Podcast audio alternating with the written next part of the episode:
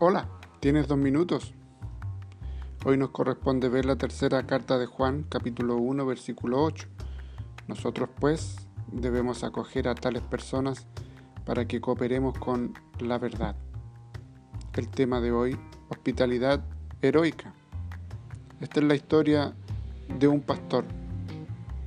Hace 12 años le fue muy difícil para su esposa mudarse a una nueva iglesia.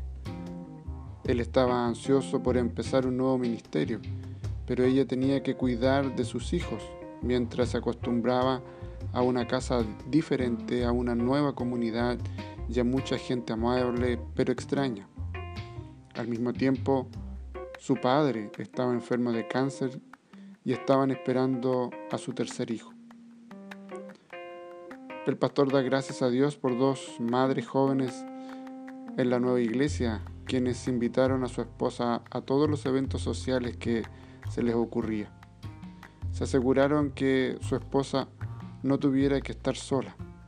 Fueron pacientemente persistentes en comprenderla y aceptarla. Presentaron una hospitalidad heroica. La rescataron de la soledad, mientras que su marido estaba felizmente haciendo la obra del Señor, sin tener idea de cómo ella se sentía. Eso fue el caso de un creyente llamado Gallo. Él les daba la bienvenida a los cristianos que viajaban mientras se enfrentaba a oposición de gente como Diótrefes. A Gallo no le gustaba ver sola a la gente, especialmente a los misioneros del Evangelio. Entonces hizo algo al respecto.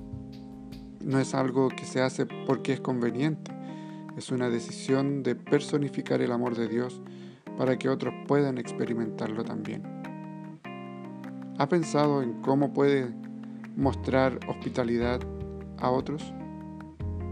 Oremos. Querido Dios, queremos que otros sepan que eres un Dios de gracia. Muéstranos a alguien que está solo y a los héroes de la hospitalidad te lo pedimos en nombre de Jesús. Amén. Que Dios te bendiga y gracias por tu tiempo.